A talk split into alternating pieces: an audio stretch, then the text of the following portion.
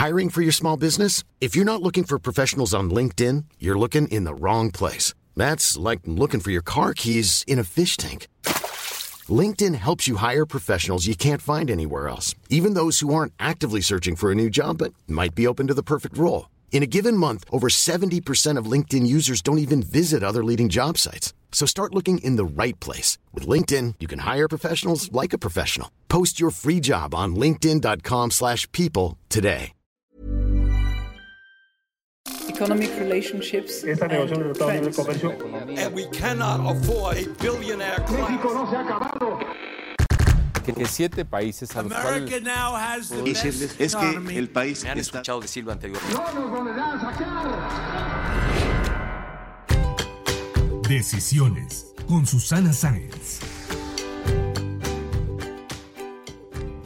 Hola, yo soy Susana Sáenz y en este episodio de Decisiones platiqué con María Ariza, directora general de Viva, la Bolsa Institucional de Valores. Seguramente ustedes ya la conocen, ella tiene una larga trayectoria y creo que se ha caracterizado por ser una mujer que trabaja incansablemente por México y por buscar crecer el mercado de valores. Siempre que me la encuentro en un evento, cuando podíamos salir, ya se está moviendo a dar una conferencia para después ir a una cita y finalmente reunirse con un cliente. Ella nos compartió cómo sus decisiones la llevaron hasta donde está hoy y por supuesto los aprendizajes en el camino. Acompáñenme a escucharla.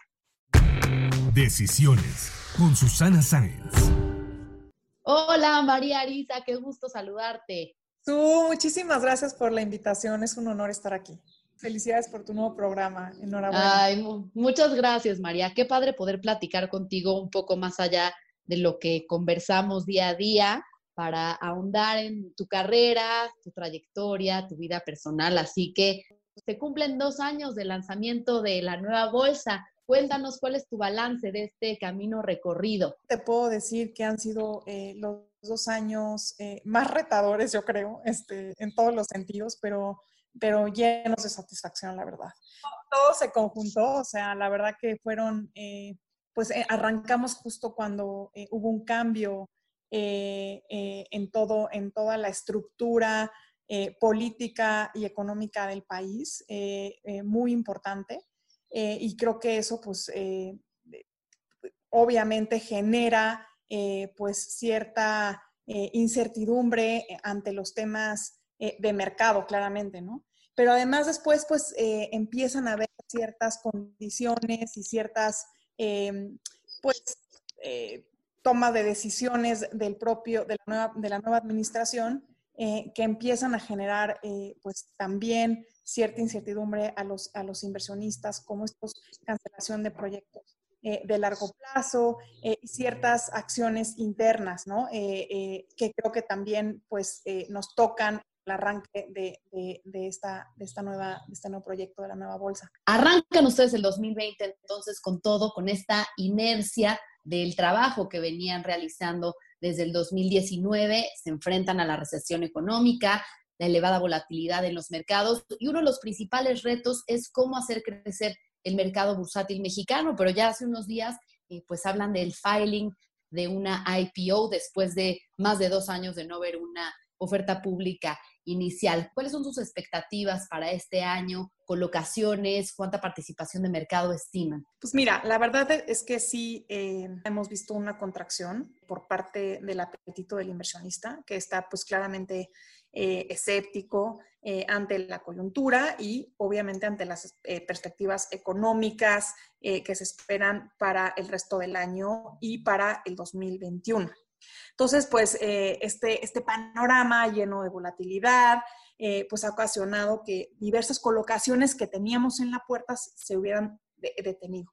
Pero como bien lo mencionas, sí seguimos activos en algunas colocaciones en plazo, en deuda de corto plazo y ahora ya con nuestro filing para un IPO. Estamos contentos, creemos que obviamente será complicado y estamos en una coyuntura que requiere que haya apetito y visión de largo plazo por parte de los inversionistas.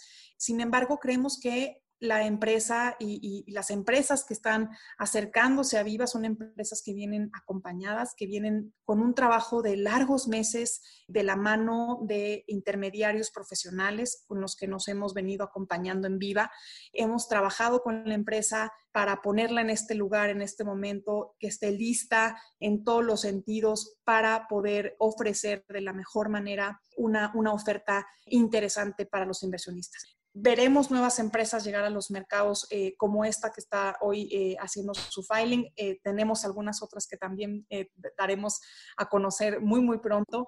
son empresas que a Dios han tenido eh, historias de éxito, de crecimiento y que hoy están confiando en el mercado mexicano para seguir su proyecto de crecimiento aquí. Entonces, eh, estamos convencidos de que cuando hay crisis también hay oportunidades y aquellas empresas que estén preparadas y que hayan aprovechado este espacio para reforzarse, para reestructurarse, para ser más fuertes y más sólidas, eh, podrán tener oportunidades eh, en, el futuro. Qué bueno, qué bueno que lo vean así, este momento de crisis como un momento de oportunidades, sobre todo para crecer el mercado bursátil mexicano y una oportunidad de las empresas de, crecer y de, financiarse, ¿no? Mencionabas que han sido dos años llenos de satisfacciones. ¿Cuál ha sido tu mayor satisfacción en Viva? Ay, Susana, pues yo creo que el hecho de estar logrando eh, hacer un cambio de vivirlo eh, con mi equipo, tener la suerte de tener eh, un equipo talentoso, entregado, como el que gracias a Dios eh, lidero, es, una satisfacción enorme. Tengo la gran fortuna de tener gente alrededor que me impulsa, que, que me llena de motivación para seguir con, con unas ideas increíbles, innovadoras. Creo que todo el equipo estamos ahora sí que bien cohesionado, con un objetivo muy claro con mucha energía, con muchas ganas de transformar el mercado y, eso se nota, se nota con todas las cosas que estamos haciendo, eh, con todos los proyectos, iniciativas, cambios, propuestas, todo lo que hacemos en todos los frentes, en el educativo, en las propuestas de eh, cambio de política pública, con eh, las casas de bolsa, con, o sea, con prácticamente todos los jugadores hemos estado colaborando, haciendo propuestas, cambios distintos y yo creo que eso se nota. Entonces, pues para mí ha sido una satisfacción. Por supuesto, me hubiera encantado decirte que ya tengo eh, el 50% del mercado, que ya lo hemos propuesto, pero para allá vamos. Oye, con este camino recorrido, ¿en cuánto tiempo esperan lograr ese 50% de participación de mercado? Nosotros siempre pensamos más, más que en la participación de mercado del 50%, más como en la colocación de, emisoras, ¿no? Entonces, nosotros que ya íbamos a, a estar eh, en un número interesante de nuevas empresas de con colocaciones eh, en, un, en, un, periodo de cinco años. Llevamos dos. Este, y ahí vamos, o sea, con todo y coyuntura, pues empezamos a ver ya las, las empresas llegar y estamos muy contentos. Eh, además, empresas que, que, empiezan con una emisión tal vez de deuda en viva y ya nos han expresado su deseo de llegar a capitales, o sea, en Qué bien. Y luego nuevas que han llegado directamente a capitales. Entonces estamos contentos. Y en la parte de participación de mercado, eh, sí vemos que vamos a ir creciendo definitivamente nuestra participación. Digo, para, para llevar prácticamente un año y cachito operando, tenemos 16% de mercado, que es bastante bueno. La pregunta obligada, ¿cómo ves esa sana competencia con la Bolsa Mexicana de Valores o prefieren mantener su sana distancia? este, qué buena pregunta. Mira, me gustaría primero hablarte del valor de la competencia. O sea, creo que eh, tenemos que darnos cuenta de lo que la competencia en el mercado bursátil ha logrado en tan poco tiempo. Y es pues una renovada innovación, eh, tecnología, infraestructura, difusión, promoción, iniciativas, tarifas para, eh, reducidas, acercamiento con empresas, mejoras en la política pública. Todo eso ha sucedido en un año y medio. Eh, estamos hablando de que estamos subiendo la barra a México en el nivel bursátil de manera muy importante. Entonces, creo que la competencia siempre es buena y obviamente no es fácil ser el competidor porque pues hay digamos, este, los conflictos naturales de, de querer ganar mercado. Pero nosotros de nuestro lado siempre vamos a estar abiertos para más allá que competir, eh, buscar cómo crecer entre los dos. Este es un mercado gigante, este es un pastel enorme que, del cual hemos comido un cachito. Entonces creo que hay muchísimas oportunidades para los dos. Debemos, de, eh, en mi opinión y en la opinión de Viva, trabajar siempre de, la, forma más colaborativa posible, trabajar juntos en beneficio del gremio y de la industria y del país. Claro, un mercado muy grande en el que tienen pues una gran labor que es hacerlo crecer. Y bueno, sabemos que ustedes también están haciendo un gran esfuerzo dentro de Viva por impulsar la educación financiera y que pues existan más personas en México que inviertan en bolsa. Y me llama mucho la atención un dato que leí donde esta proporción de cuentas a nombre de mujeres es menor que la distribución normal de la demografía. ¿A qué crees que se deba? ¿Que el perfil de riesgo de las mujeres tolera menos o es meramente un tema educativo, de acceso? Yo creo que son las dos cosas. O sea, sí es cierto que culturalmente hablando, las mujeres, digamos, somos más, somos más aversas al riesgo. Así, así es nuestra configuración. Eh, normalmente, eh, cuando tenemos que tomar decisiones de inversión, pedimos ayuda, tal vez a nuestra pareja o a alguien que sepamos que eh, conocedor de este tipo de temas. Nos, da, nos cuesta trabajo a nosotras mismas eh, tomar decisiones, entonces, sobre nuestro propio capital. Ahora imaginamos que se trata de, del capital y de inversiones de alguien más, ¿no? Entonces, sí creo que hay un tema de que, pues, la mujer en su cultura es más aversa, pero también creo que hay una falta de educación muy importante de hombres y mujeres, ¿no? Ahí sí creo que eh, tenemos una cuenta pendiente bien importante a nivel país en términos de educación financiera y bursátil y por eso es que estamos convencidos que a través de esfuerzos como el que estamos haciendo con el Instituto Viva y las universidades, tenemos que ir, pues ahora sí que cerrando esa brecha poco a poco, desde, desde los eh, universitarios, incluso antes, hacia adelante, ¿no? O sea, hoy el promedio de edad de, los mexicanos es de 27 años. Tenemos que eh, educar a nuestros jóvenes a que participen, que se involucren en la vida financiera y de inversión del país. O sea, hay, hay un espacio bien, bien relevante también para que las mujeres nos incorporemos a la, fuerza laboral, a que empecemos a tomar más espacios eh, y con ello construyamos y, apoyemos al crecimiento de nuestra economía. ¿Te acuerdas cuando abriste tu primera cuenta en una casa de bolsa? Sí, en mi primer trabajo. O sea, cuando recibí mi primer sueldo, yo pues eh, sí, sí, sí era financiera, entonces yo sí tenía claro que tener mi sueldo en una, pues en una chequera eh, no iba a darme los frutos que yo quería, claro.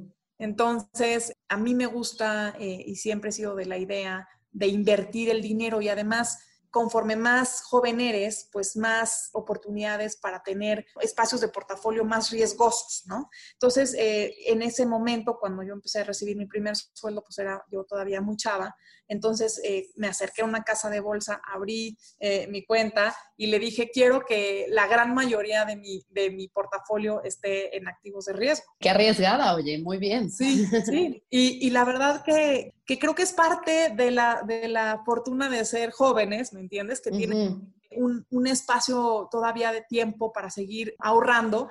Y entonces, pues, del, por ejemplo, digamos, ¿no? O sea, si, si vas a tener del 100%, vas a poder invertir el 30% en activos de mayor largo, de, mayor plazo y de mayor riesgo, este, pues en, en, el futuro tal vez ese 30% lo vas haciendo más pequeño, ¿no? Muy bien. Oye, y ya que mencionas los inicios de tu carrera, sabemos que pues eres emprendedora, participas en muchas iniciativas. Cuéntanos cómo empezaste tu trayectoria profesional, cuál fue tu primer emprendimiento. Pues sí, la verdad que yo sí he sido este, emprendedora, creo que toda mi vida. creo que la verdad, la primera, la primera parte de mi vida profesional fue más bien en la parte corporativa. Yo venía de una, de una familia que tenía una empresa familiar y entonces pues yo sí pensaba que mi vida profesional iba a estar pues muy relacionada a la empresa familiar y entonces toda la primera parte de mi vida profesional fue en ese sentido. Después estuve en algunos corporativos como tal, pero ya fuera de la empresa familiar, pero seguía pues no, no como emprendedora, sino dentro de una, de, de una empresa este, pero sí en la generación como de, como de proyectos. Tuve la suerte de, de toparme con capital privado y ahí pues de toparme con el mundo de los fondos, pero también con el mundo del emprendimiento. Y así es como empiezan a hacer toda esta este, emoción de emprender también. Mi familia es emprendedora, entonces pues como que eh, eh, una cosa se teje con la otra. Entonces mi primer emprendimiento creo que como tal fue la intención de levantar un fondo de capital privado. Me toca justamente cuando es la crisis del 2008. Eh, nosotros ya teníamos pues prácticamente equipo, oficinas, prácticamente todo y hicimos todo un esfuerzo de levantamiento de capital con nuestros inversionistas. Teníamos ya eh, experiencia con, con, mis socios de capital privado y en ese momento veíamos pues un, espacio este, muy claro en la parte de mid-market para, para, los fondos de capital privado en México. ¿no? Y entonces pues creímos que ahí estaba el espacio, teníamos un pipeline muy interesante, pero nos toca la crisis y entonces levantamos menor cantidad que lo que queríamos levantar. I'm Sandra, and I'm just the professional your small business was looking for. But you didn't hire me because you didn't use LinkedIn jobs. LinkedIn has professionals you can't find anywhere else, including those who aren't actively looking for a new job but might be open to the perfect role, like me. In a given month, over 70% of LinkedIn users don't visit other leading job sites. So if you're not looking on LinkedIn, you'll miss out on great candidates like Sandra. Start hiring professionals like a professional. Post your free job on linkedin.com/people today. Entonces, pues tomamos la decisión dolorosa de, de no continuar y de adaptar un poco el, el proyecto y, y, pivotearlo hacia algo que creíamos que era pues, eh, más realista.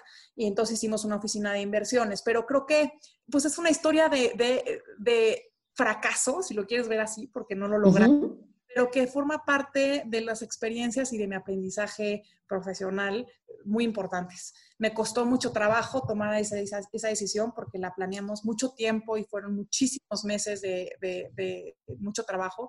Pero bueno, pues eh, hoy te puedo decir que eso me lleva a todo lo demás. Le vas a poder contar a tus nietos que te tocaron dos grandes crisis, la del 2009 y la del 2020, con dos emprendimientos, la, levantar el fondo de capital privado y vida, oye, y saliste adelante.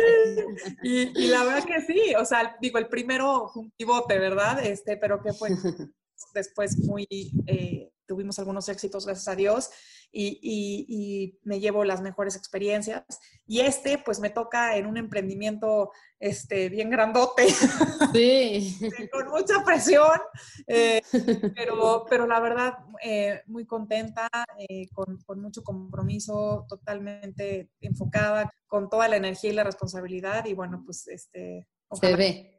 Te ve, María, ese compromiso. Siempre te encuentro en un evento, de ahí te vas a dar una conferencia, luego a ver a un cliente, después un, un vuelo para ver a otra empresa, entonces se ve ese compromiso. Oye, y un día, un día me platicabas de lo mucho que te gusta hacer bici de montaña, incluso hiciste un viaje de varios kilómetros por Italia, y me gustaría saber cómo ¿Cómo relacionas el ciclismo con tu profesión? Por ejemplo, mi esposo, que también es emprendedor, corrió su primer maratón unos meses antes de salirse del mundo corporativo y le costó mucho trabajo, pero dice que eso es lo que lo preparó mentalmente para el estrés y la perseverancia que implica emprender. Sí, qué padre. Mira, esta, este viaje de Italia fue bici de ruta. Yo hago las dos bicis. Ok. No creas que soy tan profesional, ¿eh? Soy bastante amateur, pero me gusta. y ¿sabes qué me pasa? Que yo sí encuentro una similitud y, y, yo creo que es un poquito que yo soy una persona muy estructurada en mi vida. Soy, ¿no? Todos los días tengo un, un horario como muy... Eh, hecho y, me gusta apegarme a los objetivos. Entonces soy de objetivos muy claros eh, y todos los días intento entregar todo de mí eh, en lo personal y en lo profesional para lograr esos objetivos. Entonces, ese, en ese recorrido de, de, de Italia, pues era, eran recorridos bien largos, eh, que, que, yo estaba, la verdad que nerviosa, eran arriba de 90 kilómetros diarios. Este, ¡Wow! Los va sumando, pues se, se pone duro, ¿no? Y, y, y, obviamente todos los días, pues te cansas y, y te lastimas, este, y, te quieres bajar de la bici, pero al mismo tiempo vas gozando el paisaje, el aire, eh, la libertad, eh, el olor, y cuando llegas a la meta del día y, cruzas ese, ese, este, esa puerta o, ese lugar en donde tienes que llegar, este, te sientes completamente este, contento y, satisfecho. Eh, diste lo que pudiste de tu vida, hiciste lo mejor. Entonces, creo que, creo que, eh, o sea, lo que, en, lo que se, en lo que se parecen estas dos cosas es que todos los días te da, eh, te da tiempo de reflexionar, te da tiempo de vivir, de, de, de vivir intensamente, de, de, agradecer y de ¿no? experimentar buenas cosas y malas cosas, pero al final del día hay que estar satisfecho de que uno hizo lo que pudo por lograr, por lograr la meta que se puso. Pues, pues felicidades por eso. Y como sabes, el nombre de este podcast es Decisiones. Por eso te tengo que preguntar, ¿cuál ha sido la decisión más importante que has tomado en tu vida? Pues mira, yo creo que em, el seguir mi carrera profesional contra, contra caídas, juicios, críticas, fracasos y todo lo que te puedas imaginar, sentimientos de culpa, eh, tristezas y al mismo tiempo satisfacción de seguir creciendo y de seguir demostrando que tenía ganas de, volverme mejor. Entonces, mantenerme fuerte con la cara en alto, tragarme eh, la, angustia y, probablemente alguna que otra lágrima y pensar, pues, que, que esto forja mi carácter y me ayuda a salir adelante. Entonces creo que esa ha sido, yo creo que mi, mi mejor decisión, el ser fuerte, el no tener miedo o si tuve miedo, afrontarlo y poner la cara en alto y seguir. ¿Y la peor donde quizá hubo un mayor aprendizaje? Ay, yo creo que muchas, Susana. o sea, he tenido pues muchas, muchas decisiones que, que de las cuales pues no, o sea, no me han llevado cosas positivas. O son equivocaciones que vas haciendo, ¿no? Eh, probablemente pues se refieran tal vez a, a cómo, cómo vas incorporando, por ejemplo, este, decisiones de la gente o cómo te, vas desenvolviendo en, lugares en donde te piden tomar decisiones más eh, en favor de, de, otros.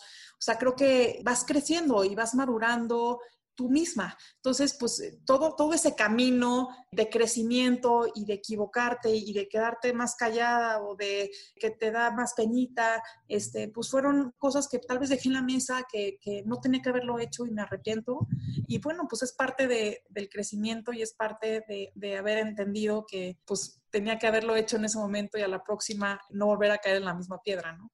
Entonces, este, son muchos errores, claramente, pero bueno, pues gracias a los errores también llegan los éxitos, ¿no? ¿Y te veías en esto? Estudiaste ingeniería industrial en la Ibero, después una maestría en Harvard. ¿Te veías llegando lo lejos que has llegado? Ay, qué linda su... Mira, no sé si he llegado muy lejos. Claro que sí. Pero mira, este, no me veía, no me veía o sea, eh, en este sector tal vez, ni, ni, haciendo tal vez esto. Yo te digo que yo sí pensaba que iba a llegar y a terminar en, eh, trabajando con mi familia, en la empresa familiar, que para mí era pues el sueño, con eso había crecido toda mi vida, ver a mi papá y a mi abuelo todos los días, eh, dejar este, el sudor de su frente y toda la pasión y todo el amor que le tenían a la empresa, pues yo lo compartía. Todas nos vestíamos con camisetas de la marca de la empresa, o sea, era, ¿qué te digo? Así era toda, así, así fue mi infancia, así fue eh, y yo toda la vida pensé que ese iba a ser mi destino. Entonces, pues la verdad que separarme me, costó trabajo, me costó trabajo porque yo estaba arropada. Sí trabajé en la empresa eh, un buen tiempo y yo sí sentía pues que tal vez todo el mundo me, me, decía que qué buenas ideas y todo el mundo me hacía caso y yo no sabía si era porque de verdad tenía buenas ideas o porque me estaban dando el avión, ¿me entiendes? Entonces yo como que creo que tengo que mojarme allá afuera, creo que tengo que sentir lo que es trabajar para alguien más y, que no sea todo amén, ¿no? Entonces, tengo que, tengo que valerme por mí misma y después venir y regresar y darle valor a la familia, ¿no? Entonces, esa salida me costó trabajo porque claramente pues era abrirme puerta de la nada afuera, este, pero definitivamente fue un crecimiento enorme para mí por supuesto, me llevé todo lo que aprendí con mi abuelo y con mi papá, que son mis grandes profesores de la vida. todo lo fui utilizando después y tuve la grandísima fortuna de ir trabajando en lugares maravillosos con gente maravillosa que eh, me fue eh, mentoreando eh, y me fue haciendo crecer. Tuve muchísima suerte. O sea, también tuve mis malos momentos y, gente que, que, que, no me ayudó mucho, pero también tuve gente maravillosa, gente que me dio oportunidades, gente que me acompañó, gente que me exigió y eso pues me ha hecho eh, llegar hoy a Viva y tener esta enorme oportunidad de, eh, en lo personal y en lo profesional de, de, seguirme desarrollando. Entonces pues es la historia eh, de, pues, de no dejarte, de no tener miedo, sí tener miedo, pero, no, pero afrontarlo y seguir, pues de continuar buscando un desarrollo en lo, en lo personal y en lo profesional, pues siempre con ganas de ser mejor este, y, de salir adelante por mí misma, dejando lo mejor de mí. Oye, me imagino que tu esposo y tus hijas, tu familia ha jugado un rol importante en este éxito. La verdad que sí, toda, yo creo que todas las mujeres que, que están allá afuera necesitan para poder, para poder tener una carrera profesional, necesitan el apoyo de,